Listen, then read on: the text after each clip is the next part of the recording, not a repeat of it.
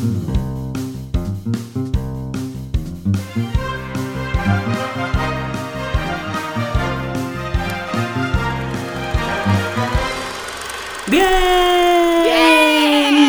todos un domingo más al Club de los Cinéfilos Muertos. Em, hoy tenemos un programa que va de meter la pata. Em, y por eso me voy a presentar yo primero, plan el burro delante para que no se espante, soy Maite Uzal, actriz y cantante. Y una noche más, oh, oh, cuento con la inestimable compañía de Guillermo González, eh, actor de doblaje, músico, eh, guardián de la magia, como veremos más adelante, guardián de la magia del cine. ¿Cómo estás, Guillermo? Ahora me entero. Muy bien. Yo muy bien, con muchas ganas de hacer este, este programa. Uy, he cometido un fallo. eh, mira, Rubencito, que se nos duerme la Ruby. Rubén Pascual Tardío, director, guionista, mala persona, como se suele definir él. ¿Cómo estás? Pues aquí haciendo el mal, haciendo el mal. Y es que el problema es que nunca tengo fallos. Entonces soy un terrorista en potencia. Nunca tengo. O sea, no me pillan eso. O sea, tú eres perfecto, ¿no? Yo sí, yo soy perfecto. Genial. Bueno, pues sin, sin más dilación, vamos a hablar de gazapos en el cine. ¿Y por qué queremos hablar de gazapos en el cine? Pues porque somos cinéfilos. Yo creo que. y que ser eh, cinéfilo es tener filia o amor al cine. Yo creo que cuando tú realmente quieres a alguien, lo quieres con todos sus defectos. Eh, lo tomas tal como es y por eso eh, queremos hablar de gazapos, queremos hablar de, esos fallos a pesar de los cuales eh, las grandes obras maestras siguen siendo lo que son, porque cuando una peli es una basura, pues gazapo o no gazapo lo va a seguir siendo, ¿no? Entonces, exacto, no queremos hablar en plan para ser unos eh, criticones quisquillosos, eh, para eso hay otra gente que, de la que de hecho también vamos a hablar, para el que quiera realmente ir al detalle en esto de, de la metedura de pata en el cine. Nosotros queremos hablar de esto porque amamos el cine y lo amamos con todos sus fallos. Entonces, vamos a empezar eh, por qué es un gazapo. Curiosamente, eh, si nos vamos a la RAE, eh, las dos definiciones, vamos a ir estándar, no tienen nada que ver con el cine. La primera es eh, gazapo, por lo visto, es una cría de conejo, es un conejito bebé. Y, por eso Rubén se ha puesto ese, fondo de pantalla tan adecuado y se ha rodeado de gazapos, como él como director no comete errores, pues dice, me voy a rodear de pequeños conejos. Eh, y también es un hombre disimulado y astuto, como Guillermo González Lanchares, por ejemplo. Eh, como el inspector Crusoe. Oh, eh, sin embargo, las definiciones en coloquiales... Que destruir. ¿El qué? Que me he convertido en aquello que juré destruir. ¡Oh, Dios mío! Te has convertido en un gazapo. Eh, sin embargo, la, definición coloquial de, gazapo sí que tiene que ver eh, con lo que vamos a hablar hoy. Eh, hay dos definiciones coloquiales, una es mentira o embuste em, y otra es hierro que por inadvertencia, y eh, para mí esta es la madre del cordero, del gazapo, la inadvertencia, deja escapar quien escribe o habla. Eh, en cine escribimos, porque partimos siempre de un guion cinematográfico que está escrito y veremos que ya de partida puede haber, puede haber em, no sabemos hablar, em, puede haber errores de guion, ya desde cuando, desde cuando esta historia se plasma por escrito, mucho antes de que llegue a rodarse, y dice quien escribe o habla, hierro que por inadvertencia deja escapar quien escribe o habla. Escribimos el guion y luego lo hablamos eh, rodando la película. Entonces, estamos hablando, por tanto, gazapos, estamos hablando de meteduras de pata en, el cine. Eh, son esos errores que aparecen en las películas, pues por muchos motivos, por falta de atención, por descuido, a veces por arrogancia o muchas otras veces por simple mala suerte. Eh, también pueden ser problemas técnicos que no se detectan al rodar. Y entonces yo os quiero preguntar a vosotros dos. Em, cuando veis una peli, vosotros vais buscando gazapos Y además de eso, ¿cuáles son los que más os han llamado la atención? ¿Ya los hayáis encontrado vosotros? ¿O Guille, tú te has currado mucho eh, el Instagram como siempre? Eh, esta semana hemos visto muchos gazapos espectaculares. Y por cierto, sabéis que nos podéis seguir eh, en todas nuestras redes sociales del Club de los Cinefilos Muertos, Twitter, Instagram. Pero bueno, Guillermo, cuéntanos eh, tus gazapos favoritos y luego Rubén. Em, hombre, a ver, em, yo creo que si al ver una película estás ahí buscando el gazapo, muy poco te debe estar gustando la película. Yo creo que los gazapos te los encuentras y algunos te los encuentras si tienes el ojo muy entrenado, si ya incluso has llegado a montar tú y sabes un poco por dónde pueden ir los tiros. Ahí ya sí, pero a la mayoría de gente le pasa completamente inadvertido. ¿Por qué? Porque están vinculados a la emoción de la secuencia, entonces pues no van a estar fijándose en si la copa de la mesa está más llena o más vacía en el cambio de plano, em, ese tipo de cosas. Entonces, al, final son cosas que yo creo que vemos los que tenemos el ojo un poquito más eh, acostumbrado. Pero ya de, fallos de Raccord que me hayan llamado especialmente la atención, yo creo que hay uno que es insuperable, porque debe ser el fallo de Raccord más estúpido de la historia del cine. Eh, hay una película de culto que en su día no hizo mucho ruido, pero con el tiempo se ha ido revalorizando, que se llama El Carnaval de las Almas. Muy buena. No puedo decir em, qué película se inspira en El Carnaval de las Almas, porque entonces os cuento el final. Pero. Pero Básicamente hay una escena en la que hay un cadáver y por montaje hay un plano más abierto y luego un plano más cerrado. En el plano cerrado, el cadáver, a ver si se me oye bien, el cadáver está así y en el plano más, más cerrado está así. O sea, eh, para, Para la gente que no, esté viendo esto, eh, estaba poniendo Guille primero la ah. cabeza en un lado y luego la cabeza en el otro. Eso es, eso es. O sea, el, básicamente eh, la actriz muere mirando a dos sitios completamente diferentes en dos tomas diferentes. Y es como, hija, muérete de una vez y hazlo así en todas las tomas, porque esto luego hay que montarlo, entre otras cosas. Entonces es como, ay, ay, que me muero que no, ay, que no, eh, eh que, que no me he muerto. es como, hay hay muchísimas razones por las que puede haber un fallo de récord, porque a lo mejor se está grabando una fiesta y ponte tú a vigilar a los extras que hay de fondo o lo que haya por ahí. Pero un cadáver es un cadáver. Entonces yo creo que ese es el que más me ha llamado la atención.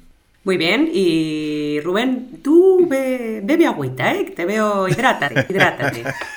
hidrátate. Eh, y cuéntanos. Vale, eh, ¿qué era la pregunta? Vale. que si vas buscando. que si tú vas buscando el gazapo y en ese caso, eh, bueno, y aunque no lo busques, eh, ¿cuáles son los que más has llamado la atención? Que dices, ¡guau, chaval! Pero esto, ¿cómo sea.? No, yo, yo realmente, o sea, generalmente los gazapos es como cuando vas por la calle y cruzas una esquina y de repente te, viene un delincuente. Tú no lo has estado buscando, pero de repente lo tienes ahí y no, te queda otra que tragártelo que te, que te, que te maltrate. Y, y, realmente sí, efectivamente lo que dice Guillermo, aquellas personas que estamos a lo mejor acostumbrados a montar y demás y que a veces vemos las películas casi sin parpadear y demás con el ojo seco, pues eh, pillamos más, desgraciadamente. De todas maneras, yo no es una de esas cosas que a mí me saquen de la película. O sea, si realmente la estoy disfrutando, incluso a veces hasta lo, lo agradezco. Es como que en plan, ah, mira, mírale qué cabrón, que si mira el fallo que ha cometido aquí el puto Scorsese o el puto Spielberg o el puto Sidney o sea, bueno, Sidney no porque era actor, eh, Sidney Lumet. ¿Sabes? Eh, no, pero hay, hay, fallos de interpretación, hay fallos de récord que se pueden atribuir al actor y luego lo vamos a ver. Exacto, sí, de posición. ¿Ves cómo tú lo haces todo perfecto aunque no quieras? Eh, yo no. Eh, y, y luego, luego sobre un fallo de récord que nunca lo he encontrado luego en Google, o sea, como que nadie lo ha comentado y que incluso de una manera muy mm. irrisoria me, me gusta haberlo haberme dado cuenta yo en mi casa en mis días solitarios como siempre. Eh, es el retorno del rey. Eh, es uno de mis el retorno del rey es una película. Eh, es la tercera de los anillos. Y hay un momentazo que todo el mundo yo creo que simplemente se deja llevar y hace bien que Aragorn, Legolas y Gimli eh, han desembarcado, se han liado a hostias con todos los orcos y demás. Y como suelen hacer Legolas y Gimli, pues se ponen a contar a ver cuántos matan. Básicamente, como si fueran dos terroristas, básicamente. En plan de yo llevo no sé cuántos, yo llevo no sé cuántos. Y de repente, como Legolas como que va perdiendo, se pica y ve un pedazo urifante que se le planta delante. Entonces coge Legolas y dice, no, pues me subo a él. Entonces coge el tío, empieza a escalar por las flechas, por las patas, por no sé qué. Y se tira como, yo creo que se tira, o sea, de metraje diría mínimo 5 minutos, pero como que en la película, se, o sea, el urifante va a toda hostia. O sea, tú ves realmente el suelo y, y mm, no para de pasar gente. O sea, el, el urifante va por lo menos a unos 50 kilómetros por hora. Y Legolas está el tío, que hay que subo, hay que no subo, hay que mato a este, hay que tiro todo el carruaje de debajo, hay que me quito cinco flechas y mato al urifante. Bueno, se tira ahí como cinco siglos, que podía haber tenido hijos y todo, y cuando mata por fin al Urifante, que el Urifante ya se ha recorrido la, la Tierra Media y, probablemente la Tierra Superior, cuando mata al Urifante, el Urifante se muere, Legolas se baja por la trompa, así como en plan de soy todo chulo, y baja justo donde estaba Gimli. Y dice, Ah, pero tronco, pero si el Urifante se ha recorrido ya cinco, si está en Soria, el Urifante está en Soria, colega, y estaba esto en Toledo. Pero tú sabes en qué está inspirado eso, ¿no? ¿En qué, es que- ¿en qué estás parado? Eh, Inspirado, cuéntame. ¿En qué? En Campeones. ¿Tú veías la serie de Oliver y Benji? Ah, sí, Tú sí. no sabes que para llegar de una portería a otra parecía que habían dado la vuelta al planeta Tierra. Eso es. Está clarísimo que tú no crees. Puede ser. Yo es que Oliver y Benji como que me daba pereza cuando corrían. O sea, para mí lo- los planos, los planos que me hacían gracia eran los de la Ahí pelota. está. Que era, que era plana, era- parecía una Una tortilla. Entonces, Ahí está, ahí está. pero sí, sí, efectivamente. Ahí está. Yo creo que. Hmm. Yo creo que igual sí, ¿eh? Sí, eso y catapulta infernal y tal. La verdad que da para mucho. Eh, Mucho juego en la guerra. Pues pues sí, Así pues que, vale, pues ese es tu gazapo. Tu gazapo favorito. Sí. Entonces, bueno, mm, este mundo de las meteduras de pata en el cine eh, es amplísimo y desde un punto de vista algo más técnico, que ya lo estáis mencionando vosotros, eh, puede, es- se conoce como un error de raccord o error de continuidad en español, que a mí mira que me gusta, ¿eh? mira que me gusta decir las cositas en, en- en español. Cuando ruedo aquí en España y oigo ¡Prevenidos! Ya me vuelvo loca. Eh, porque me encantan sí, estas cositas. El caso es dicen que así- universalmente así- se conoce. Cuando lo dicen así. pastoral. ¿El qué? Cuando lo dicen así gritando, ¿no? Eh, cuando lo dicen así como en plan de ¡Las cabras! ¿Sabes? O sea, como cuando. Sí, sí, sí, sí, sí. Sí, sí, sí. Pere- Pero además es que no es prevenidos, es prevenidos con pere. Ya, o sea, ya, ya mm, alargando la sílaba como chicle. O sea, me encanta eso, ¿eh? De verdad que me encanta, no es de coña. ¿Sabes quién lo decía muy bien? Eh, Ah, tú no sabes quién es. en el desafío Buñuel en el primer año. Un chico. Ah. Venga, Teresa, céntrate. Vale. Vamos a continuar con los fallos de Raccord. El caso es que universalmente, eh, sin perjuicio de que a lo ibérico diríamos continuidad, se utiliza esta, esta palabra raccord, de, que es francesa, le raccord, alors, eh, que literalmente en francés significa eh, conexión.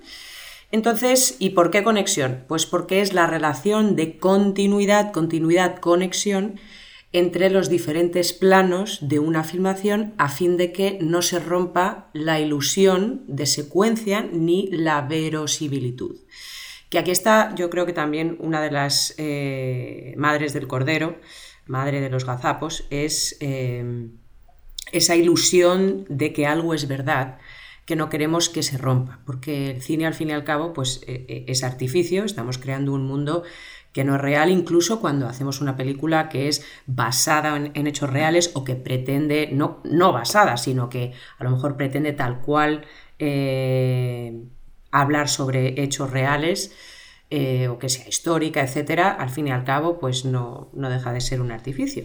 Entonces, eh, ese raccord es la relación que hay entre dos planos consecutivos, bueno, mejor dicho, yo diría entre, entre todos ellos. porque a veces hay un fallo de raccord que puede ser un plano a la, eh, un plano eh, pues en la, en la hora y media de la película que te plantea un fallo respecto a un plano que sucede en los primeros cinco minutos, si no estamos, si no, si no estamos atentos.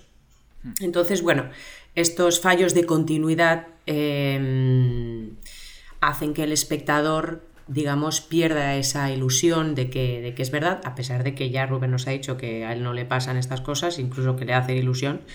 Eh, eh, salvo que estemos en cine ya de, tipo eh, más onírico, surrealista, ya te vas a un buñuel, pues ahí hay, hay, maestros que hacen, pues como en pintura, pues un Velázquez podría tener un, un fallo de récord, pero un Miró, pues ya, ¿para qué? O sea, o, un, cubista que se ha saltado todas las normas eh, de perspectiva espaciales, pero esos son casos muy, muy, muy, muy, muy específicos.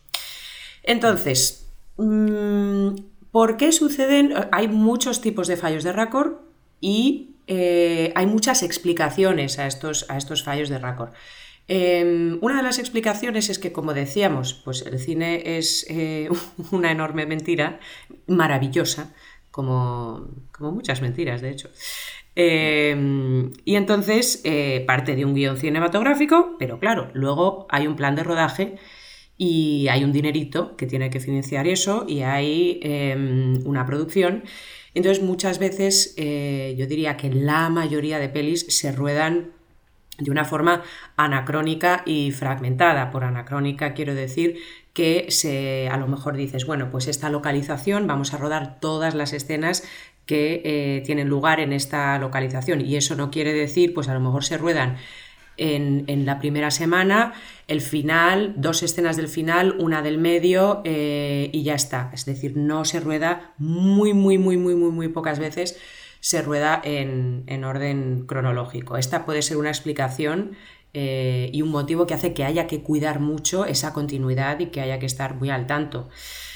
Pero incluso aunque una película se rodara en orden cronológico, pues como hay miles de fallos de récord, por ejemplo, de vestuario, em, eh, fallos eh, en, sentido histórico, hay fallos que ya pueden venir en origen del guion. Eh, que dices, macho, o sea, esto, ¿quién lo ha revisado? ¿Quién lo ha, quién lo ha leído?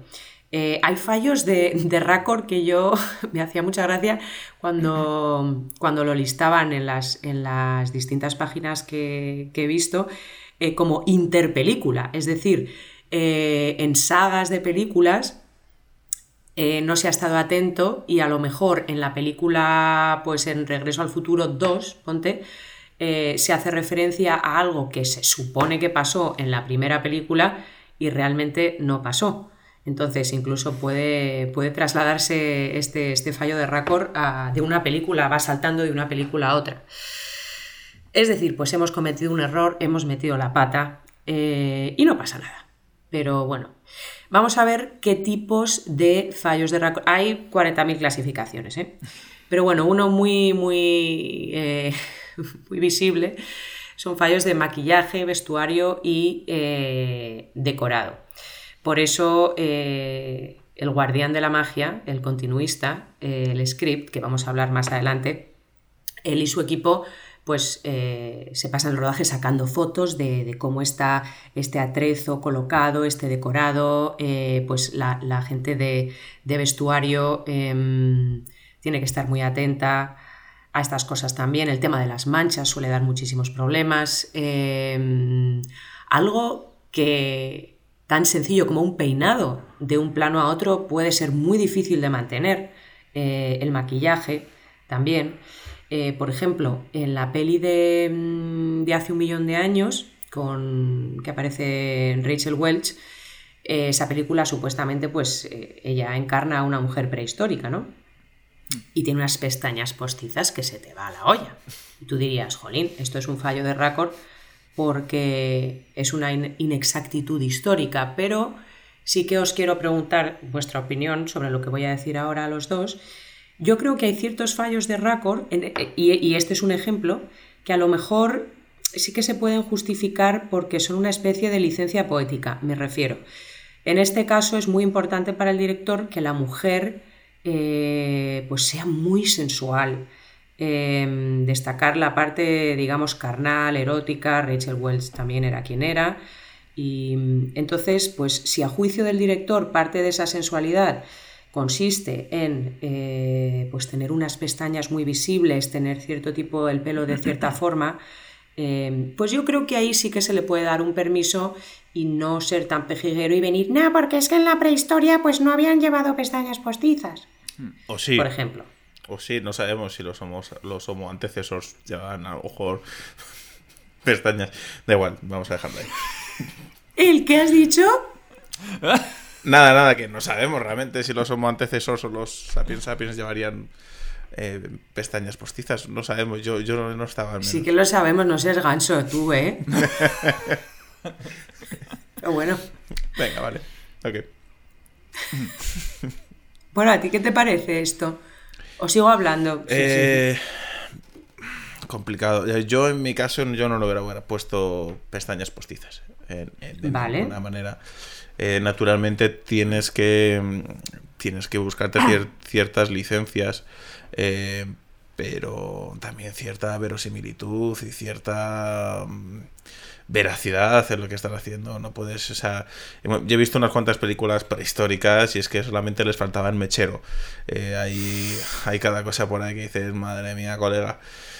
Yo sí que soy muy. Yo en eso, por ejemplo, admiro mucho a, a Mel Gibson como director. Y eso que ha hecho auténticas animaladas como Braveheart, que históricamente es lo que es. Pero como que intenta ser lo más, lo más fiel posible. Eh, eso. Sí, luego vamos a hablar de distintos tipos de directores y ahí estoy, o sea, hay directores que digamos em, les da absolutamente igual Hmm. eh, y luego hay otros directores donde también, por ejemplo, em, se encontraría Hitchcock que, bueno, o sea, no viven agobiadísimos por el, quiero decir, pues no, no se hacen el harakiri, pero que tratan de aprender, o sea, tratan permanentemente de aprender eh, si tienen un fallo para implementarlo en las siguientes películas. Eh, por ejemplo, em, en Psicosis, esto lo había descartado, pero como, como ha salido a colación, me parece, a ver si lo, a ver si lo cuento bien. Eh, se le hizo una crítica a Hitchcock porque, por un tema de, atención, eh, por un tema de dilatación de pupila, Mm. Eh, sí, sí, sí. cuando se muere, cuando aparece ella, pues cuando está muerta, ¿no? Eh, que eso no era, o sea, no, no era fiel a lo que le sucede a un cadáver, ella se muere con el ojo abierto. Claro. Y Hitchcock dijo, bueno, pues eh, yo quiero hacer esto así porque en este momento mm, creo que artísticamente me compensa, pero lo tuvo en cuenta para sus siguientes películas y lo cuidó mucho desde ese momento en adelante. Mientras que yo creo que otros directores como Scorsese se lo pasan continuamente mm, por el forro, también porque improvisan mm, que no veas. Y luego hablaremos de eso y nos contará Rubén dónde se sitúa él en, en ese, en ese mundo. Pero Guille, ¿a ti, ¿a ti esto qué te parece? Eh, hombre, yo veo que una cosa es mm, transmitir veracidad y otra cosa es eh, controlar la continuidad de lo que viene siendo el récord.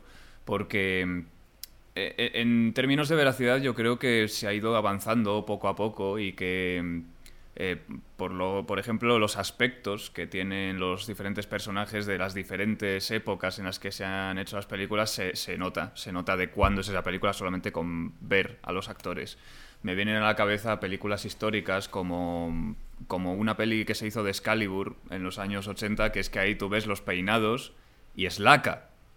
Es maldita laca en la Edad Media, pero eh, ya está, o sea, lo hecho, hecho está. Es una decisión de- del director o del departamento de peluquería o de quien sea. Han decidido que los personajes tienen que ser así. Mm, continuidad sería que en una escena tuviesen el pelo para o en el plano siguiente lo tuviesen para allá, pero eso es una decisión puramente creativa. También me acuerdo de, de una peli de Kirk Douglas, la de Vikingos, que, bueno, pues no sé yo si Kirk Douglas en esa peli tiene aspecto de vikingo, con el pelo ahí repeinado para atrás, ahí que parece, pues, pues Kirk Douglas. O sea, no, no, no es ahí como... No tiene el aspecto vikingo con eh, estereotipado, con las barbas, la- las melenas. El aspecto que a lo mejor tendría un hombre de esa tribu en esa época. Pero... Pero eso, o sea, mm, más veraz, menos veraz, bueno, pero era con lo que conectaba a la gente en aquellas épocas. Eran era lo, más cercano a hacer los rostros más familiares que, podría, que podría haber. Claro, es que a mí esto me parece, me parece súper interesante y una de las cosas que, em, que, por ejemplo, a mí más me ha aprovechado cuando he preparado el programa porque en principio os acordáis que en nuestras reuniones, ah, venga, vamos a hablar de gazapos, y luego digo, pero esto no va a ser un, va a ser un listado de, de gazapos y qué nos aporta, pero realmente, realmente esta conversación, a raíz de hablar de gazapos de cine, me parece muy interesante porque un ejemplo clásico sería también James Bond, por ejemplo que, digamos, no es creíble que después de cada pelea, después de cada peripecia que le sucede, esté perfectamente peinado, tal. digamos que como se establece que esa es la convención desde el principio y a lo mejor eso representa, o sea, también yo admito que se hiciera a lo realista, digamos, también, pues seguro que me gustaría mucho también. Pero realmente el récord sería, como tú dices, Guille, ver que, eh, pues si dentro de que está engominado y perfecto, eh, en este plano lleva la raya en un sitio, en el siguiente, donde está haciendo, o sea, donde viene del anterior, pues la raya no esté en el otro. Y por ejemplo, una metedura de pata en ese sentido es, em, por ejemplo, Glenn Close en Al filo de la sospecha, eh, en la misma secuencia de un juicio, lleva tres chaquetas distintas ejemplo. Eso dices, pues chico, eso ahí no, ahí sí que es... ¿Qué, ha pasado? Exacto. O uno de los fallos más mm, famosos que hay, por lo visto, y fíjate, yo he visto esa película, eh, Casablanca, probablemente siete veces, no llevo la cuenta, pero unas entre del orden de cinco y diez veces. Y hay una... ¡Loca! Eh, la escena donde él está fuera y está empapado, acto seguido se mete en el tren y está esa gabardina y ese pelo tiene una capacidad de autoplanchado y secado que ya la quisieran eh, todas las centrifugadoras del mundo. O sea, y sin embargo no te das ni cuenta, pero ahí sí que yo creo que a pesar de que no pase nada, porque la grandeza de la película hay, hay tantas cosas que están por encima de eso, pues ahí sí que es una cagada de decir, de dar, de dar una colleja, ¿sabes? Mm. Em, pero bueno, eh, vamos a continuar con el récord de iluminación y sonido. Yo, quiero, eh, quiero hacer una, un, apunte. Por supuesto, eh, siempre. Yo creo, creo honestamente que la gente a veces, cuando está viendo una película, se creen expertos de un montón de cosas. O sea, es como en plan de, ¿sabes? Viendo la Janet Leigh ahí, es que la córnea, es que no sé qué, es que esto no es así. Es como en plan de, bueno, y, o sea, realmente, o sea, es como un poco, no me quiero meter en esto, pero es como lo de la pandemia. ¿Cuántos epidemiólogos, epidemiólogos, Dios mío? Epidemiólogos. Epidemiólogos. Epidemiólogos, exacto. Eh, ha salido 40 millones en España de repente que saben un montón sobre pandemias y en el cine pasa un poco igual. Eh, yo creo que desde que hemos aceptado que una bala, cuando alguien le pega un tiro a otro en la cabeza y tiene dos centímetros de herida en la frente, yo creo que una vez que hemos aceptado eso, las córneas ya están en segundo plano. Literalmente. Estoy de acuerdo, Rubén. Y, Las córneas están en segundo plano. Eso es, la frase del Yo me haría un meme, o sea, un meme, sí, un meme también. Una story para, para nuestras redes donde nos sigue todo el mundo en Instagram, el Club de los Cinéfilos Muertos, y lo pondría. Las córneas eh, en segundo plano. Eso es. Bueno, pues ya está. Ese, era mi apunte magistral. Eh, voy a dejarlo ahí mejor porque solamente puede ir a peor. Entonces... Por supuestísimo. Eh, muchas gracias por, tu, por tu aportación. Ya me voy. ¿Puedo, por favor, ya pasar al tema del récord de iluminación y sonido? ¿O te apetece decir algo más? Continúa, no vaya, no vaya a ser que se me ocurra algo. Dale, dale. Vale, vale, vale. Vale, espérate, que luego te voy a preguntar, ¿eh? Así que no, bebe agüita mientras hablo, ¿vale? Es que no me queda ya, ya se me ha acabado. Ay, señor. Bueno. Em, pues espero que el resto del programa te, resulte hidratante. Em, bueno, fuera de tonterías ya. Em, pues claro, hay que controlar que la iluminación y el sonido tengan sentido, sean consistentes. Es verdad que el tema de la iluminación eh, pues se puede arreglar un poquito en la fase de, de etalonaje, pero aún así hay barbaridades que, no, se pueden, que no se pueden arreglar y, Iluminación, sí, lo he dicho bien. Y en el sonido igual, se pueden hacer ciertas virguerías en postproducción, pero, pero bueno, hay, otras cosas que, no. Una curiosidad que he descubierto, eh, que puede parecer un gazapo, pero no lo es, es que, en, que cuando hay una peli eh, de Wyler, de William Wyler, Em, espérate, que se me ha olvidado completamente. Eh, Guillermo, la banda sonora es de Miklos Roz, Rozsa. Eh, ¿Benur?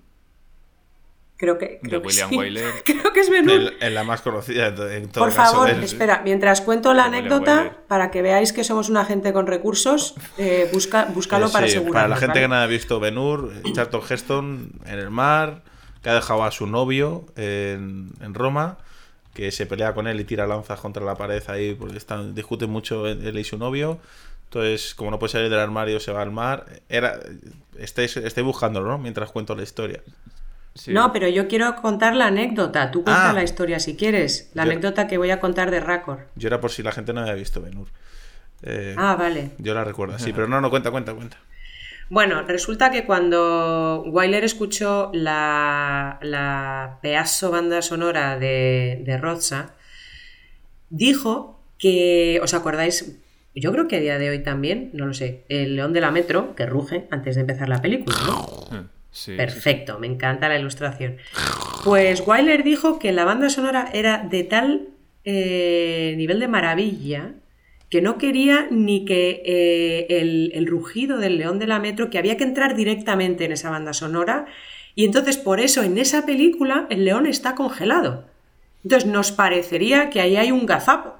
Ah. Pero no lo hay, eso, eso está hecho, a eso ¿eh? está hecho a, propósito. A mí eso no. A mí eso no. O sea, eso es, eh. eso es animacismo. Eso, eso. no se puede dar de lado así porque es animal. Porque. No, no, no, no. Yo defiendo a ese león, ¿eh? Yo le defiendo. Muy mal, Wilder. Tiene pinta, tiene pinta de que es Ben-Hur. O sea, no estoy encontrando otra película dirigida por William Wyler con música de Miklos Rosa. Sí, sí, yo creo que sí, yo creo que sí. Yo, sí, yo creo que sí. Pero bueno, tengo muchos datos en la cabeza.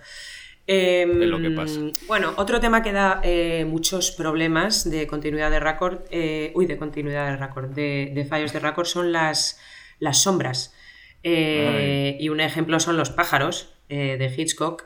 Eh, donde hay bastantes descuidos en ese sentido, em, que los pájaros están atacando no, y no están las sombras porque se rodó a los actores y luego se superpusieron em, en efectos especiales, entonces no se les ha olvidado el tema de las sombras. De todas maneras, yo es que para mí las sombras de por... O sea, yo, yo es una de las cosas que más me llama la atención en el cine clásico y en, en concreto en el cine clásico español me llama mucho la atención cuando, cuando, son esas cuando hay esas sombras tan marcadas porque realmente uno en casa no tiene esas sombras tan marcadas. O sea se, se, estás viendo el set directamente con las cuatro sombras alrededor del individuo porque están los cuatro tiros de, de luz. O sea para mí incluso las sombras en sí en el caso de los pájaros está claro eh, que es justo lo contrario pero para mí que haya sombras es más bien el, el fallo generalmente sobre todo en el cine clásico eh, Pero porque están tan acentuadas, dices. Claro. o sea, se llega al otro extremo. Claro, exacto. Es que parece que están en. Es que, no, tiene sentido, parece que están en, pues en una obra de teatro. Sí, sí, claro, ahí no han tenido en cuenta la luz, o sea, que, esa sombra no es verosímil también. Claro, que tendría que estar un poco más difuminada, y es que a veces ves prácticamente. Ves a Peter Pan, básicamente con, con 50, o sea, con la sombra bien marcada en la pared. 50 sombras de Grey. ¿Eh? Eh Enlazando un poquito de continuidad de concepto, continuidad de concepto. Em, vale, pues eh, vamos a pasar, por ejemplo, al récord de interpretación, que a mí eso me toca especialmente, como actriz, me toca em, el pelo, porque es una de las cosas que yo creo que, más, eh, sinceramente, que más me molestan, eh, si lo comparas con el teatro. Em, porque pues en el teatro tú pues se sube el telón y tiras para adelante.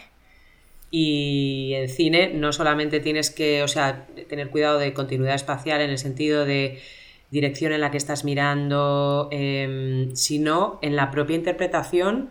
Eh, desde que la marcas por primera vez, mantenerla en todas las tomas exactamente igual, eh, dónde va la mano, dónde va, y eso yo creo, eh, sea más o menos molesto, es una habilidad especial del actor de cine y algo a, lo que tiene que estar muy, muy, muy al loro el actor de cine, como decías, Guillermo, con esta chica que se muere de una forma eh, en un plano y se muere de otra manera en el siguiente plano. Em, y entonces, pero al margen de, las posiciones, por ejemplo, eh, luego hay temas tan delicados también como el, tono de voz, la, expresividad. O sea, tienes que repetir en teoría en cada toma. Em, si eres muy, muy, muy, muy cuidadoso con eso, eh, cuestión distinta también, eh, hay, hay, formas de rodar que son más, eh, más de improvisación, entonces ya se va todo a tomar por saco, no pasa nada y que Dios nos pille confesados. O sea, ya está. No sé qué director decía que dirigir una película es sobrevivir al caos. Ahora no me acuerdo quién era. Todos. Em, te, lo, pueden decir. O sea, es, que es lo que es. Pero bueno, eso en cuanto a, a récord de, de interpretación. Mención especial en el récord de interpretación, que es una lástima que bueno, pues los pobres no, no puedan hacer más, pero es el, es el papel que, tienen. Eh, merecen los extras. Eh, porque hay muchísimos, muchísimos gazapos. En mi opinión, eh, y quien haya estado en un rodaje con, con yo que sé, con 50. ¡Uy, perdón! señorito, con 20, 50 y ya no digamos ni 200 eh, extras, pues es bastante delicado controlar que un extra no lleve, eh, un extra que está haciendo de romano no lleva, no lleve un reloj de pulsera, unas deportivas, o que directamente yo no sé por qué no ha pasado por vestuario y te aparezca en, en vaqueros y camiseta. Entonces, eh, pues bueno, hay muchísimos de ese estilo o que pues en un descanso llevan una botella de agua y cuando vuelven a la graga del coliseo pues se lleva la botella de agua y se la dejan ahí en medio y si haces tú hmm. eh, pues la, detectas, etc. O, un, un, café de Starbucks, como pasó completamente hace poco. Totalmente. Y sobre esto, pues Guille ha hecho una, buena, una magnífica mención en, en nuestras stories de Instagram, así que, bueno, pues simplemente voy a insistir un poquito y ya está. Y pasamos a, bueno, lo hemos mencionado antes, el récord de guion, que son ya, pues a lo mejor desde el inicio, inexactudes en materia histórica o, en la biografía de los personajes. Hay un, fallos de documentación. Hay también, habría un debate muy interesante respecto a... Eh, al enfoque o a la aproximación que, tenemos respecto a una película y su veracidad histórica, pues porque, mm, bueno, hay veces que, o sea, yo creo que es un poco, es peligroso porque es un error pensar que, que se puede sustituir un libro de texto o un documental, eh, una enciclopedia o, un libro pues, especializado en la materia, bueno, libro, véase cualquier otro medio eh, de adquirir conocimiento, que, una película debe sustituir a eso o pretende sustituir a eso, porque yo creo que hay que tener unos cimientos lo suficientemente sólidos como para distinguir mm, pues que, que si tú quieres saber de verdad, de verdad, de verdad, sobre la historia de Roma, pues hombre, a lo mejor no solamente veas películas. Eh, y hay un, hay un debate respecto a, todo eso bastante interesante, que yo creo que Rubén, tú has apuntado un poquito esto anteriormente, ¿no? Eh, sí, bueno, naturalmente si alguien quiere realmente saber las entrañas, pues lee libros y no no te creas todo lo de Wikipedia y, sobre todo el cine, pues bueno, pues es que es lo que es. Es que no es puedes... que no te cuenten películas, ¿no? Ah. Ajá, ajá. No, es que realmente además las películas que generalmente más se acercan, más se alejan al mismo tiempo. O sea, si vas a aprenderte la historia de Cómodo eh, con su padre, eh, pues no te veas Gladiator, porque es que no te van a mentir en la puta jeta. Eh, Con Marco Aurelio, que era su padre, ahora recuerdo. Em, claro, el peligro, o sea, yo creo, pero no deja de ser, o sea, peligroso que, en función del, em, trasfondo que tú tengas, pues pueda llegar alguien a, pensar y a tomar eso como, como que verdaderamente es dato histórico. Entonces. Eh, pero eso ya cada uno. no, no, por supuesto. El, que quiera tomarse una película como dato, ¿eh? Como dato histórico o, quiera tomarse las noticias de la televisión como una velocidad, una veracidad eh, marmórea o quiera lo que le dice el vecino tomárselo como una religión a la hora de lo que tiene que hacer en su día a día, allá cada uno. Yo conozco en mi familia, en mi ámbito más cercano, que cuando tú cuando, le han dicho a cierta persona esto tienes que hacerlo así y por muy absurda que parezca lo que le están diciendo, pues él lo hace porque a veces se cree más, eh, uno cree más a las, fuentes externas que, realmente a las de, digamos, las más cercanas y sobre todo lo cree antes que buscar información, que es que hoy en día vivimos con Internet y, puedes buscar realmente quién era quién era, pues eso, eh, cualquier personaje de la historia, qué hizo, qué no hizo y, y si el, yo qué sé, si tal alimento es bueno, si debes hacer tal cosa, o sea, creo que hoy en día tenemos la información ahí, lo que pasa es que nos cuesta teclear y buscar. Y bueno, y no digamos abrir, abrir un libro, eh, cuidado. No, un libro, un libro, un libro eso ya es...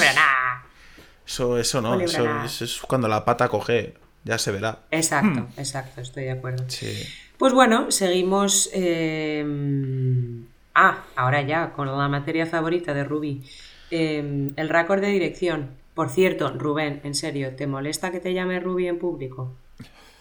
Nunca lo había pensado. De llamárselo cinco veces. Pues se lo pregunto para que quede constancia pública de que si le molesta me disculpo, lo arreglo. A ver, yo te comento, en mi lista de vejaciones eh, que me han hecho otras, otras personas, pues las propias siempre han sido superiores, eh, me han llamado eh, Rupencio, Rubenancio, bueno, no sé, otras ya no me acuerdo porque naturalmente me han provocado traumas que, bloquean esas palabras. Ruby incluso me gusta. Había una canción que se llamaba así eh, y hasta me hacía gracia, así que adelante. Ah, vale. Bueno, no, o sea, yo normalmente te llamo Rubén, ¿eh? Pero por si acaso se me escapa, como te quiero tanto, pues a veces se me escapa así algo cariñoso. Es lógico querer. El caso, el, el récord de dirección. Eh... bueno, pues eh, obviamente pues el, director tiene que estar al loro. Eh, para mantener una, ¿qué voy a decir? Una geografía clara en, los espacios donde transcurre la obra, en la... Eh, pero esto ya son cosas estoy hablando de, cosas muy técnicas que, por ejemplo, yo, sinceramente, a lo mejor si, me las mirase con cuidado, pues las, las, dominaría, pero hablo, pero no las entiendo mucho, sinceramente. Em, estoy hablando de ejes de acción eh, y de ese tipo de cosas que, aunque sean conceptos muy técnicos, si lo viéramos en una pantalla, tú no sabes por qué, pero si eh, eh, esos temas no se han respetado, sí que te sacan em, un poquito de la, realidad. Entonces, em, bueno, siempre hay que tener en cuenta la continuidad de dirección o movimiento y de espacio. Y mm, respecto a esto que lo hemos apuntado antes, pues hay distintos tipos de, de, directores. Unos que, pues, mm, viven sin vivir en ellos mismos, eh, pensando en el récord y, todas estas cosas, que lo llevan todo súper preparado, con un guion técnico, como, como, yo creo también que, bueno, hay que hacer una preparación, guion técnico y un storyboard, y otros no llevan nada, a la Scorsese, digamos, improvisan mucho. Em, y bueno, y luego en un extremo intermedio, eh, pues son aquellos que, vale, sí, están al oro del récord, eh, como Hitchcock, como Ford, como Hawks, pero que no, se matan mientras no, tiren por tierra la, producción ostensiblemente, ¿no? Y por lo visto hay gente que incluso los, provoca, porque, bueno, pues a saber, les parece que hacen la película más, más humana por ser más imperfecta. Em, yo creo que debe ser difícil, luego nos lo contará Guillermo, trabajar con un director que no se haya preparado nada y que, que tire mucho de improvisación. Em, y luego he encontrado, yo no creo que sea un tema de Raccord, pero, pero en algunas páginas se habla del tema de los cameos. Em, pero yo creo que el cameo está hecho a propósito. Eh, que sabemos que, y hemos hablado al principio cuando definíamos Raccord, cuando definíamos Gazapo, de que una de las palabras que a mí me parecen clave es la, hierro que por inadvertencia, inadvertencia, el, cameo se hace a propósito. Eh, pero bueno, y entonces ya que estamos en esta sección, preguntemos a Rubén, eh, que creo que ha, hecho cameos en sus propios trabajos, ya no si es gazapo o no, sino esa experiencia, porque Hitchcock decía que inicialmente mm, lo empezó a hacer por amueblar un poco el plano.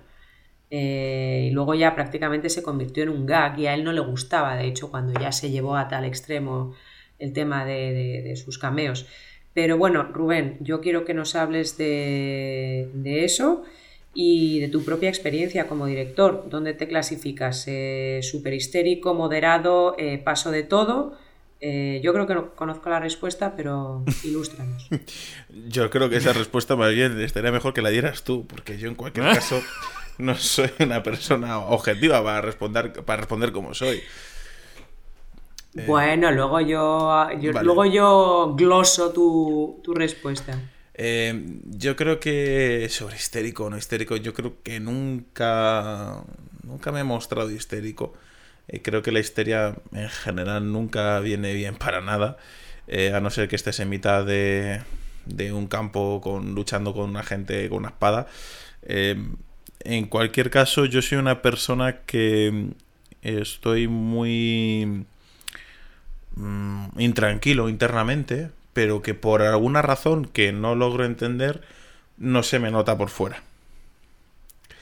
Eh, y es algo de agradecer, o sea, generalmente mm, la gente luego después de terminar la jornada y demás, eh, gente muy cercana, como por ejemplo Guillermo a veces que ha estado en un rodaje conmigo, le digo, me has visto muy nervioso, ¿cómo me has visto y tal? Y él dice, no, estás súper tranquilo, no sé, y tal. Y luego eh, hablas un poco con la gente y todo el mundo, incluso a veces sin preguntar, te dice lo mismo, que te ves súper tranquilo, súper relajado. Y, y bueno, se lleva todo por dentro. Eh, a veces uno tiene pequeños tics que aquellas personas que te conocen muy bien te, te, lo, te lo ven, te ven que estás medianamente intranquilo, porque a lo mejor estás tocándote la barba más de lo habitual o ese tipo de chorradas. Pero, pero bueno, en cualquier caso yo soy una persona que intenta tener todo controlado a nivel técnico, recalco, eh, a nivel técnico eh, antes. Y luego ya a nivel actoral, lo que tengo claro es eh, la, parte mecánica. Es decir, sé el actor por dónde va a salir, qué tiene que hacer mecánicamente, pero no me planteo antes qué tipo de directriz, si es que me va a dar tiempo a darle una directriz, porque a veces ni siquiera me da tiempo a darle una directriz interna, qué tipo de directriz le voy a dar. O sea, es una cosa que, que, me sale en el momento de decirla eh, y también con cada actor y con cada actriz tienes que tener diferente tipo de lenguaje. Entonces no, no considero que debería ser algo ya encorchetado de, de casa. Que he estudiado ya, he estudiado ya, pues eso, en folio anteriormente. ¿Y el tema cameos? Bueno, el tema cameos, yo creo que nadie que haga un cameo, eh, en el caso de los directores, eh, no creo que se haga por una frustración eh, interpretativa de que quiero un papel en la película. Yo no, creo que, sea por eso, simplemente yo creo que es por hacer medianamente la gracia. Eh, y yo siempre lo he hecho con ese, con ese espíritu. A veces lo he hecho para rellenar plano, que tengo un símil muy claro con Hitchcock a nivel físico. Eh, y eso hace que naturalmente se rellene más aire del que a veces incluso se necesita. Pero en cualquier caso, siempre ha sido, siempre ha sido como mera gracieta, a veces incluso ha sido perjudicial. sí, porque las personas que me conocen le están viendo el corto y al verme, pues se estiran el dedo y dicen, ahí está, ahí está, mírale, mírale. Y se tiran a lo mejor cinco minutos con eso, estaba haciendo no sé qué, y ya ha pasado cinco minutos de, de metraje y están mostrando un desinterés enorme a, lo que viene después. Entonces a veces es muy perjudicial, que es una cosa que le pasaba a Gisco. Gisco que intentaba salir nada más empezar la película, porque la gente estaba eh, como loca a ver por dónde coño salía el gordo. En plan de a ver por dónde sale, a ver por dónde sale. Y a veces no atendían a. Justo, justo, que es lo que le molestaba a él ya al final. Porque, exacto. Sí, pero vamos, los cameos siempre existirán. Hitchcock es el más conocido, pero tenemos otros muchísimos más. Shyamalan siempre está en sus malditas películas. Eh, yo qué sé, es que hay 50.000 eh, directores que, que, han hecho cameos, Scorsese, etcétera. Incluso hay el metacameo, que no sé en qué peli, em, en un hospital, era una, es una escena de un hospital.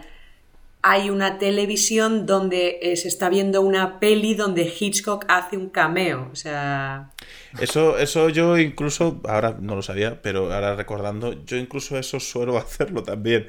Em, por ejemplo, en, en, un proyecto en el que estuvimos los tres, no voy a decir mucho, pero fue un proyecto que hicimos en, con dos actrices que recordáis en una casa donde Guillermo se cayó una cosa en el pie y eso no sé si recordáis más o menos el rodaje, no quiero decir nombres de actrices ni nada. Sí, sí, sí, sí.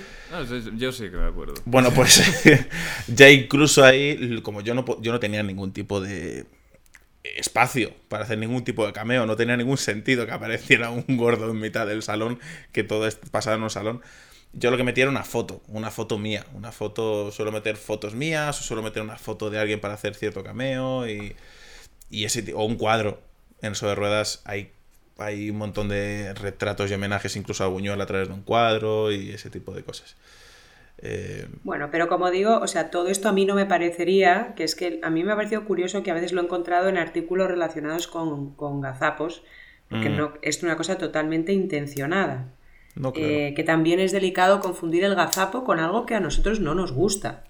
¿eh? Eh, ¿Dónde está esa, esa, fina línea entre el error y, el gusto de una persona? Perdona, Rubén, ¿qué querías decir? Quiero hacer un paréntesis ahora que parece que se me ha pasado la tontería, que llevaba bastante tiempo así como un poco... precisamente hablando de esto que me acabas de decir, hay personas que se toman ciertas cosas como un gazapo cuando realmente no, simplemente a lo mejor no les gusta o, por lo que sea. Me pasó en concreto en una escena en la que precisamente salías tú en sobre ruedas.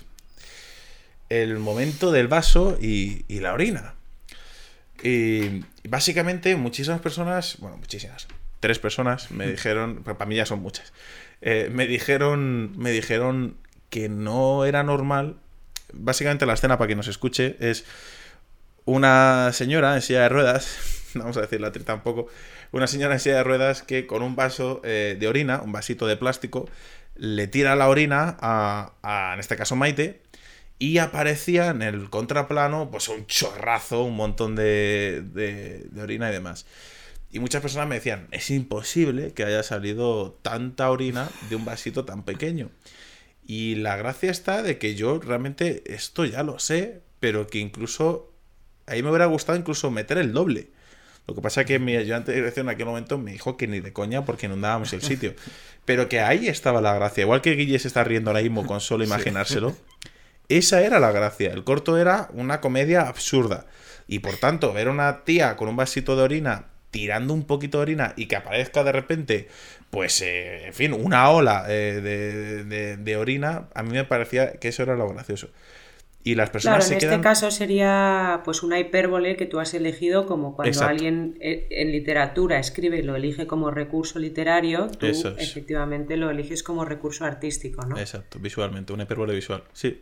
Ello es. Exacto. Em, ¿Qué más tenemos que comentar por aquí? Por supuestísimo. Entonces, ¿quién, quién se encarga de, supervisar el, el Que es aquí donde llega el momento de, de Guille. Eh, pues. Em, e, eso me gustaría saber a mí. Eh, la persona que se conoce como script o, eh, como a mí me parece muchísimo más romántico decir, continuista. Esta es una persona que me, me, parece súper, súper, súper, súper importante porque creo que hace de puente entre el director y el editor. Em, creo que es eh, es el guardián del universo. O sea, porque al fin y al cabo cada película no deja de ser un universo eh, con su propio lenguaje, sus propios códigos, Em, y el, continuista es el encargado de preservar la armonía, la continuidad, la estabilidad de, ese universo. A mí me parece, eh, pues yo qué sé, como los bifidus que, regulan la, la, armonía de nuestra flora intestinal. Pues una cosa maravillosa, ¿no? Una, em, una, analogía pero preciosa. Os ha gustado, ¿no? De eso, toca otro meme. Sí, sí, sí. diciendo, soy script. A ver, el equipo técnico. equipo técnico eh, tenemos a la ayudante de dirección, tenemos al director de arte, necesitamos un bifidus. Eh, por favor, necesitamos un bifidus eh, Bueno, entonces de esto se, se, encarga el script, hace pues mil cosas el script y por supuesto, pues dependiendo del de la potencia de la producción hay un equipo de, continuidad, o sea, no es una, persona sola ante el peligro en una producción de talla, en otras, pues sí, es una persona sola ante el peligro. Y aparte de lo que hemos mencionado antes de sacar fotos eh, para tema atrezo, vestuario, etc., em, él lleva un registro, una, una, digamos, una memoria escrita del rodaje Em, también hace cosas como cronometrar la, duración de las escenas, vigilar el tiempo, o sea, se ocupa de muchos aspectos. Hay, vamos ahora, yo quiero que Guillermo, que, ha sido script, nos hable de su experiencia como script, pero no puedo dejar de recomendar una clase, en este caso, en este caso, en este caso sí magistral, porque como hoy, hoy todos son masterclass, pero en este caso, en mi opinión, sí que es una masterclass, eh, de una señora que se llama Mariana Gironella, que también es guionista y directora, pero que ha sido script durante 30 años y ha currado con directores eh, como Guillermo el Toro, eh, eh Balagueró. Y es una clase que se puede, se puede ver en internet tranquilamente mm. y, y, es una maravilla, la verdad es que es una maravilla. y sin más, pues Guille, cuéntanos. Bueno, pues el trabajo de, de Script es un trabajo un poco raro. Es un trabajo un poco raro porque, por un lado, tienes la responsabilidad sobre muchas cuestiones, sobre todo cuestiones relacionadas con el montaje. Y por otro lado, mm, dentro de los puestos de trabajo que hay en un rodaje, creo que es el más relajado con diferencia. Es como porque no tienes la carga sobre los hombros que podría tener el director, el ayudante de dirección, el productor que tiene que estar ahí. Eh, o sea, tú estás ahí, tú estás ahí, estás ahí con el director, estás en un lugar privilegiado porque aprendes, aprendes estando viendo el combo y, y viendo cómo se plantean las escenas. Pero que una escena no da tiempo a rodarla, bueno, pues no dio tiempo. tú eres, tú eres el, psicópata que deja constancia de que aquel día no dio tiempo. Porque una de las, de las cosas que, hace un script es controlar eh, qué se ha hecho y qué se ha dejado de hacer en un día de trabajo. Entonces tú eres el, hiriente y, y detestable que pone había programadas cinco secuencias y se han rodado tres y media. Que a nadie no te gusta eso, ¿eh? ¿Sabes? Es, o sea, es una situación un poco rara. O sea, que cuando te he llamado yo a ti como script, eh, así es como lo ponías tú, ¿no? O sea, entiendo que yo, porque, porque mientras estaba la montando, vez que me has llamado... Porque la vez que me has llamado íbamos tan apurados que, no, no, dio tiempo a hacer ese tipo de informes. Entonces no, no procedía. Pero es, una posición muy rara porque eres el que deja constancia de todo lo que ha pasado, tanto lo bueno como lo malo. Especialmente lo malo. Y a qué hora se ha dado el primer motor frente a a qué hora mm, estaba citado todo el mundo. Y ese tipo de cosas. Entonces es una posición un poco rara. Pero sí que es cierto que mm, lo, más importante es asesorar em, sobre todo al director para que todo lo que ruede el director monte para garantizar que todo, que todo eso monte. Y es curioso que prácticamente todos los directores que he conocido tienen muchísimas dudas con los ejes. oye, oye. Oigo, oigo. ¿Yo tengo dudas con los ejes? He dicho casi todos. Ah, ya puedes continuar. Bien. Porque yo entiendo que sentar a 10 personas en una mesa y grabar mm, conversaciones cruzadas Ahí, el tema de los ejes puede ser como, buf, ¿cómo, ¿cómo resolvemos esto? Pero ahí yo me he encontrado varios directores que cuando hay dos personas en la misma escena tienen muchas dudas con los ejes y cómo debe de estar el contraplano con respecto al plano anterior, no sé qué. y es algo que me parece muy curioso. Entonces, bueno, pues para eso está el... Qué diplomático eres, curioso, dice. No, curioso. Entonces, para eso está el script, para mediar y para garantizar que aquello va a montar como quiere que monte el director. Si al director le da un poco igual el tema de los ejes precisamente mm, para provocar inestabilidad, que hay, hay quien lo hace, bueno, pues vale, también. Em, entonces eso, em, yo he tenido mucha suerte, he tenido mucha suerte y los directores con los que he trabajado me han pasado el guion técnico que mm, en palabras de, mm, de, una script que no es la que tú has dicho, Maite, es una que se llama María Guerra y que también tiene más de 30 años de experiencia en el oficio y fue la que me enseñó lo que sé. Eh, en palabras de ella, en la gran mayoría de proyectos no le dan el guion técnico, es como que le dan el guion y... ¿Qué planos hay? Algunos, hay planos, pero no se sabe muy bien cuántos.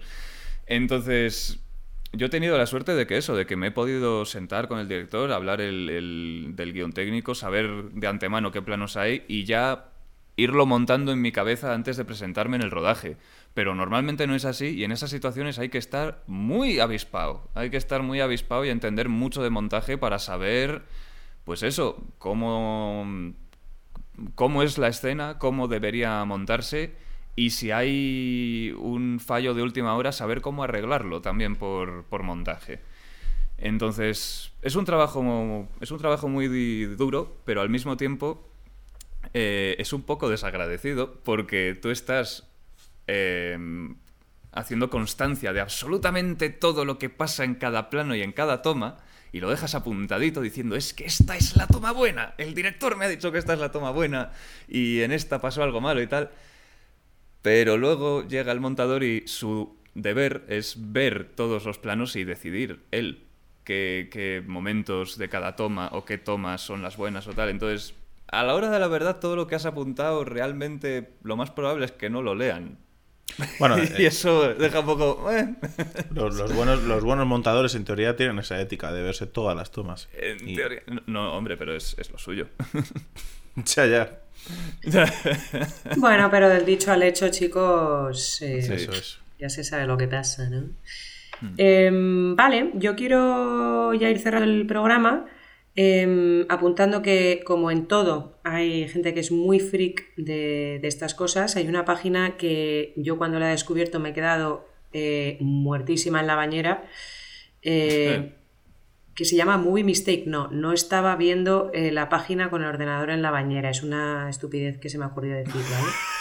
Eh, es, un, es, un, chiste a los, a los Janet Leigh, ¿no?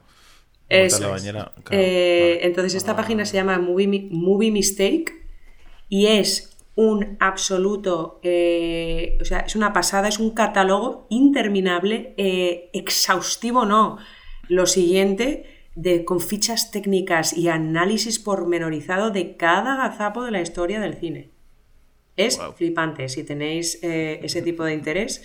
Y bueno, según Movie Mistake, digamos que el podio de honor Gazapil em, es para Apocalipsis eh, ahora o Apocalipsis Now, o como la queráis decir, eh, que tiene 562 gazapos. Eh, los pájaros, que tiene 546, y el mago de Oz, que tiene 421. Como veis, las tres son joyas de la historia del cine.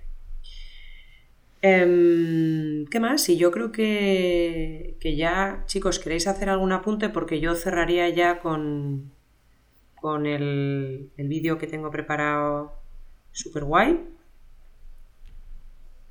Yo no, yo decir que eh, en palabras de, creo que fue Telma Schumacher, que es la montadora de, Scorsese, lo más importante la emoción, la, emoción, que se entienda la emoción de la escena, luego las interpretaciones, y luego ya sí eso, el, el raccord. luego ya sí eso, el raccord, y, y, es muy patente eso en el cine de, de, Scorsese, porque es que cada maldita película de este hombre tiene unos fallos, tiene unos fallos abismales de raccord, precisamente por lo que dijiste de la improvisación que son fallos que también yo creo que esos fallos los comete cualquier otro y ya le dicen, ah, el fallo, pero como lo hace Scorsese, no le puedes decir nada. Eso ya da para otro programa, pero, pero que al final es eso, si la escena está, está en orden y las interpretaciones y la emoción llega, lo demás es secundario. Pues un Vale, poco pues- en, en- en la línea. Mi comentario, yo creo que cometemos mucho, muchas veces el error de, como el raccord es lo más visual, como el, el vaso que está encima de la mesa para que la gente se lo imagine es lo más visual, realmente no le damos, no le damos importancia a otras cosas que sí que la tienen, mucha más, como puede ser el, el- el tono, como puede ser el ritmo interno de la escena, como puede ser el por qué estoy usando esta distancia focal y no otra, el, mil cosas. Eh, y a veces estamos pendientes del puto vasito, que nadie se está dando cuenta del puto vasito. Sí, pero yo estoy súper de acuerdo. eh, a ver, lo del vaso es una cosa anecdótica, pero Mm.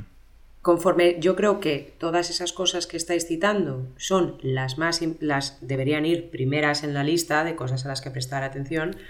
Yo creo que igualmente eh, hay cosas que, como decía Guillermo, porque es Scorsese, o sea, hay cosas que es un mero, pues que es un error que no se debería cometer. O sea, creo que es- los tres pensamos más o menos igual, ¿no? O sea, que bueno, pues no se va a quemar la película, pero ¿por qué no atender a esas cosas? Y ¿por qué no, si se puede, pues cuidarlas? Y si no, pues no ha pasado nada, pero, pero, ¿me entiendes? ¿Tú, ¿Tú me comprendes, Ruby? Sí, te comprendo, pero es que eh, me refiero, un rodaje es un caos. Y efectivamente ese Un tipo de rodaje cosas. tuyo no, porque tú te lo preparas todo fenomenal. Siempre Sí. nos estás dando la brasa a todos con la maldita preproducción. Es que es importante. Es preparar muy importante, muy importante. Entonces no va a pasar nada de esto. Yo he tenido fallos de raccord. ¿Qué eh, pe- pese, pese, pese a todo, como humano que soy. Pero, pero la verdad que luego, por suerte, por montaje o por incluso eh, alguna artista de efectos especiales que ha tapado cierto cable en cierto momento, lo que sea, pues al final no, no, no ha llegado a correr la sangre por el río, pero en- en- realmente si yo no me di cuenta o si nadie se dio cuenta eh, cuando estamos viendo el combo es porque miramos a donde tenemos que mirar, a los ojos del personaje, que es lo importante. Y la verdad que no, no sé, me, me la pela un poco el raccord a mí también, ¿eh? honestamente. Pero eso no tiene nada que ver con, el- con los ejes, que eso estaba, estábamos hablando, llevamos todo el programa hablando de los ejes, que no he dicho nada. Aparte de que no tengo problemas de eje. eh, pero Llevamos todo el programa hablando de los ejes, pero vamos, como tú quieras. ¿eh? No considero que realmente sea un gazapo. Eh, creo que generalmente los directores tienen ya nivel mínimo para saber lo que es cuando, un- cuando algo está fuera de eje. Y cuando se hace algo, cuando, cuando la cámara está donde no tiene que estar, yo creo que siempre es provocado. Siempre. Muy bien. A ver, una pero en cosa es, casos- yo En mis creo. casos yo te decía que... Sí, lo sé. En mis, Sí, sí, en sí, mis casos en- te decía que quieren personales. buscar la corrección, pero les cuesta mucho. Ya, ya, ya. Sí, me refiero en el cine. poco- Yo creo que eso en- será como todo, que habrá, que- la- habrá los que camuflen un fallo, porque creo que como en todo, pues se- mm, con no es que yo aquí quería hacer no sé qué, que la gente tiene también, es muy poco humilde a la hora de reconocer que se le ha ido y no pasa nada. Claro. eh, y, lo- y habrá que, y habrá casos que no, que eso esté buscado a propósito, pues porque tenga un motivo, pero vaya usted a saber. Pues sí. El caso es que tú es. no haces esas cosas. No, pues ya está. Y Yo, con muchas esto. cosas malas. Exacto. Con esto, mm, mirad, pues lo voy a dejar apuntado, yo creo, ¿vale? Porque nos hemos, nos lo hemos pasado genial, yo creo. Eh, Rubén, pues a lo mejor no. Guillermo no lo sé, yo sí. Y, y ya se nos ha hecho el, el programa lo suficientemente largo. Yo tenía reservado un vídeo de uno de, de mis grandes iconos, eh, que es José Mota, eh, que es una parodia eh, sobre el récord. Eh, no lo vamos a poner, chicos, si os parece. Si queréis lo ponemos, pero yo creo que ya... ya... ¿Qué queréis? Rubén está llorando. Yo creo que como a todo niño consentido hay que consentírselo. ¿Quieres verlo? A ver, es una, es una ver, pasada. ¿Quieres Yo verlo? creo, yo creo que honestamente el programa que hemos tenido era un poco el, el adorno para ver el vídeo. O sea, yo creo que el vídeo es lo importante. O sea, yo creo que había que, había que pasar por todo esto. Vale, vale, yo quería, yo quería respetar los tiempos. O sea, Nada, yo, bueno, yo quería no pasa nada. respetar la preproducción y tú No te la nada. estás pasando por el. Nuestros cientos de miles de seguidores lo entenderán. Vale, pues ¿Se pone el Guille, vídeo? Entonces ponemos el vídeo. Venga, va, ponemos el vídeo. vamos a poner el vídeo. Pero Lilo, luego volvemos para decir adiós, ¿vale? Vale. Claro. Buenas tardes, Gregorio. ¿Qué tal por Alcafrán? No, no, no, estoy, ahora estoy en Madrid. ¿Está usted viviendo en Madrid? No, yo vivo en Alcafrán, pero estoy aquí. Ah, claro, que estamos en Madrid. Bueno, cuénteme, ¿qué le sucede? Por ahí estoy muy mal. Me dan asuras y permanencias. ¿Pero qué le pasa? Una cosa muy rara. Porque de repente estoy con un gorro rojo, ¿Sí? cuando de repente estoy con un gorro negro. Ya veo, o sea que igual que antes era... Rojo. Ahora es un gorro... Negro, O sea que ahora es... Negro. Y antes era... rojo. ¿Y esto le sucede estando solo? No, cuando estoy solo no. Es cuando estoy hablando con alguien. Diga usted algo. Algo. ¿Lo ve? Hasta la Rebeca se me ha permutado. Y esto es un no vivir. Porque ahora mismo estoy aquí con usted hablando y de repente me encuentro aquí. Y ahora aquí encima. No se preocupe. Usted lo que tiene son problemas de racor. ¿Pero qué problema es ese de racos? Pues es una cosa que sucede en el cine. Se graban las escenas en días distintos y al juntarlas pues hay fallitos. Por ejemplo, en una escena un actor tiene un cigarro y en el siguiente corte de plano el cigarro ya no está en la mano. Pues esto que sucede en las pelis a usted le está pasando en la vida real. ¿Y esto es contagioso? No, no, que va, ni muchísimo menos. ¿Cómo va a ser esto contagioso? Por Dios. ¿Y qué puedo hacer? Yo le recomiendo cuarentena. Va a estar usted 40 días sin hablar con nadie en plano secuencia. ¿Cómo en plano secuencia? Sí, es el típico plano de cámara al hombro que le sigue a usted todo el rato sin cortes. ¿Pero cómo voy a estar todo el día en plano secuencia? Inténtelo, no es tan complicado. 40 días en plano secuencia. 40 días, como le digo.